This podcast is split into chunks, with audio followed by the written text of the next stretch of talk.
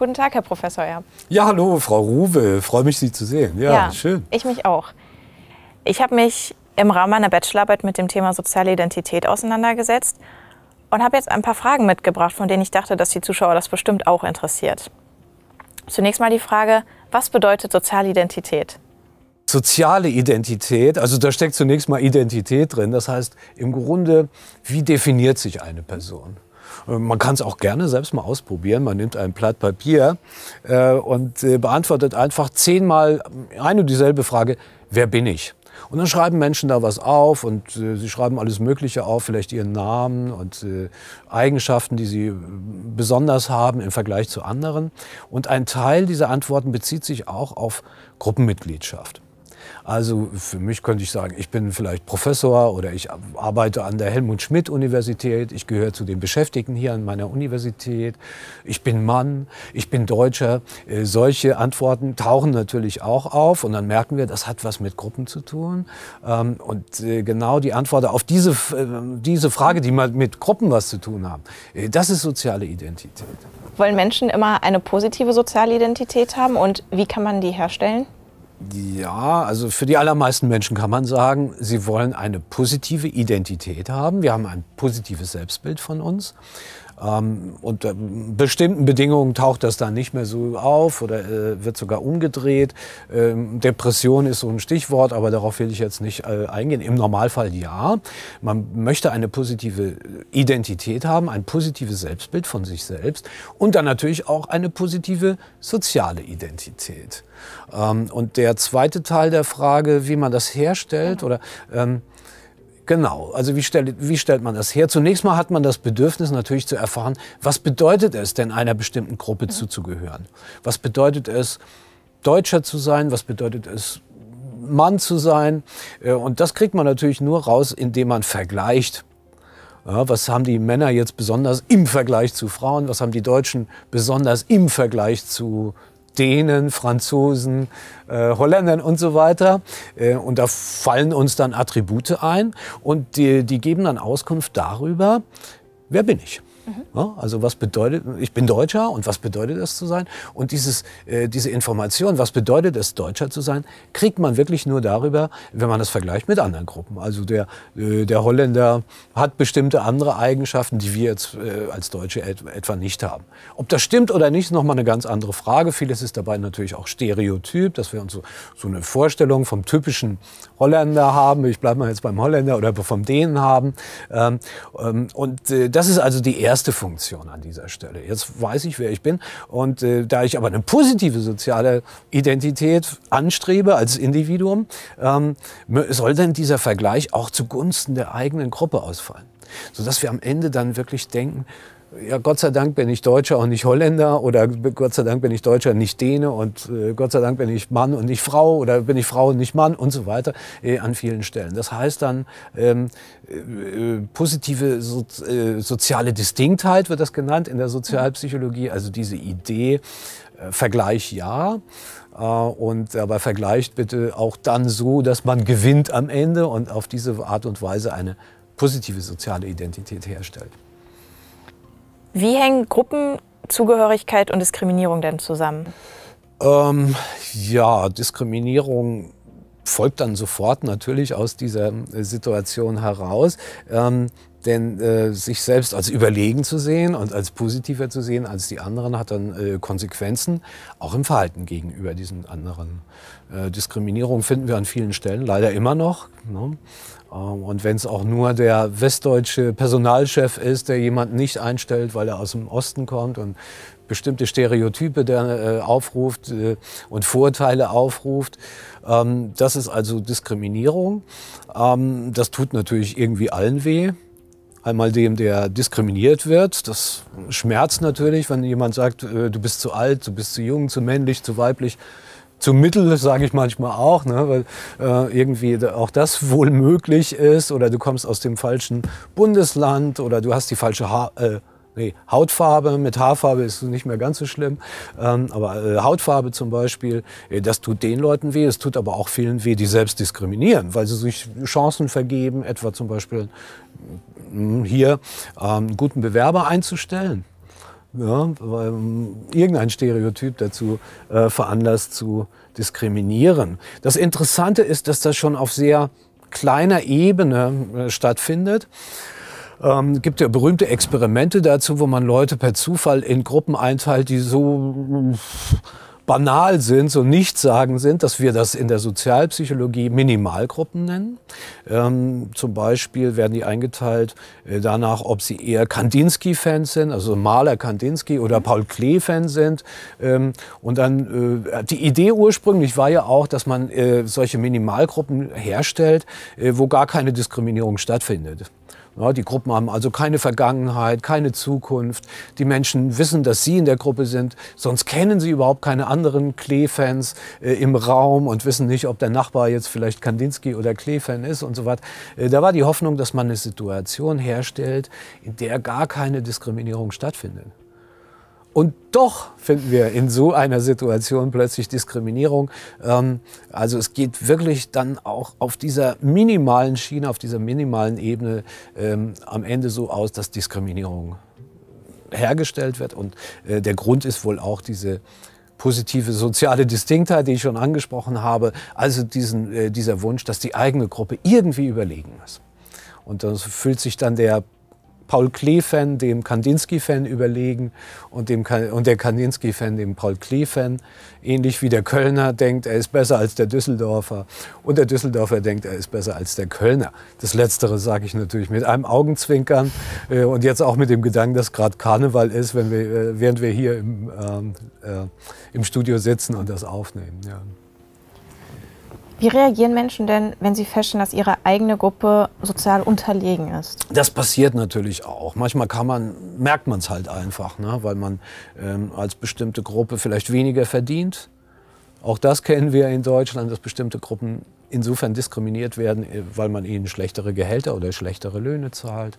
Äh, man sieht es an vielen Stellen dann, wenn ähm, äh, Hautfarbe ins Spiel kommt, dass Leute diskriminiert werden und so weiter. Und dann merkt man das, dass sozusagen dieser Status ähm, irgendwie nicht gegeben ist, Statusgleichheit oder Statusüberlegenheit. Und dann gibt es eine ganze Reihe von Strategien, die Menschen fahren können, um da aus dieser Situation herauszukommen. Das Einfachste ist natürlich, die Gruppe zu verlassen. Und wenn jetzt äh, als Kölner äh, hingeht und die Wohnung kündigt und nach Düsseldorf rüberzieht, ähm, ist das vielleicht möglich. Kann aber auch sein, dass der Düsseldorfer dann auch nach zwei Generationen äh, oder zwei Generationen später nach dem Umzug noch immer merkt, nee, der gehört ja gar nicht richtig zu uns. Äh, der Großvater war ja Kölner und äh, kein Düsseldorfer. Auch das jetzt bitte mit einem Augenzwinkern. Äh, so schlimm ist es natürlich auch nicht und vieles ist dabei Spaß. Ähm, aber um jetzt wieder ernsthaft zu werden, manchmal kann man die Gruppe Gruppe einfach nicht verlassen. Wenn man jetzt eine Hautfarbe hat, die dunkel ist oder hell ist, dann kann man nicht einfach sagen, äh, ab morgen bin ich dunkelhäutig oder hellhäutig. Das geht dann natürlich nicht. Ähm, eine andere Möglichkeit, die jetzt konkret, ähm, konkret etwas bedeutet, ist etwa äh, in Konkurrenz treten mit der Gruppe. Wenn jetzt äh, das Stereotyp besteht, dass die, äh, die Menschen in, in den neuen Bundesländern wirtschaftlich nicht so erfolgreich sind wie die im, in den alten Bundesländern, haben wir alle schon gehört, wissen wir auch, dass es ähm, ähm, an vielen Stellen so geglaubt wird. Äh, dann kann man natürlich zum Beispiel versuchen, wirtschaftlich aufzuholen und zu sagen, na, wir strengen uns jetzt so an, dass unsere Wirtschaft dann floriert und eines Tages auch unsere Wirtschaft besser ist als die woanders. Ähm, so könnte auch in, innerhalb Europas ne, könnte man ja auch versuchen, äh, dass äh, wirtschaftlich nicht so erfolgreiche Länder dann versuchen, die wirtschaftlich Erfolgreichen aufzuholen. Wenn das alles nicht funktioniert, so diese realen, äh, realen Situationen zu verändern, da gibt es natürlich dann auch psychische Strategien, psychologische Strategien, ähm, um diese ähm, Überlegenheit dann doch wieder herzustellen, zum Beispiel äh, die Vergleichsdimension zu verändern. Also man vergleicht sich auf einer Dimension, finde, dass da die eigene Gruppe Status unterlegen ist. Und dann wechselt man halt einfach zu einer anderen Dimension. Äh, sagen wir, wir Polen sind jetzt vielleicht nicht so wirtschaftlich erfolgreich wie die Deutschen. Vielleicht. Ne? Ähm, aber dafür sind wir zum Beispiel die besseren Christen? Wir sind katholischer und dann äh, auf der Vergleichsdimension kann sich dann ein, ne, ein polnischer Europäer äh, kann sich dann natürlich überlegen fühlen äh, gegen, gegenüber den vielen Atheisten, die da in Deutschland ähm, ihr Unwesen treiben, ne? Aus der Sicht natürlich nur.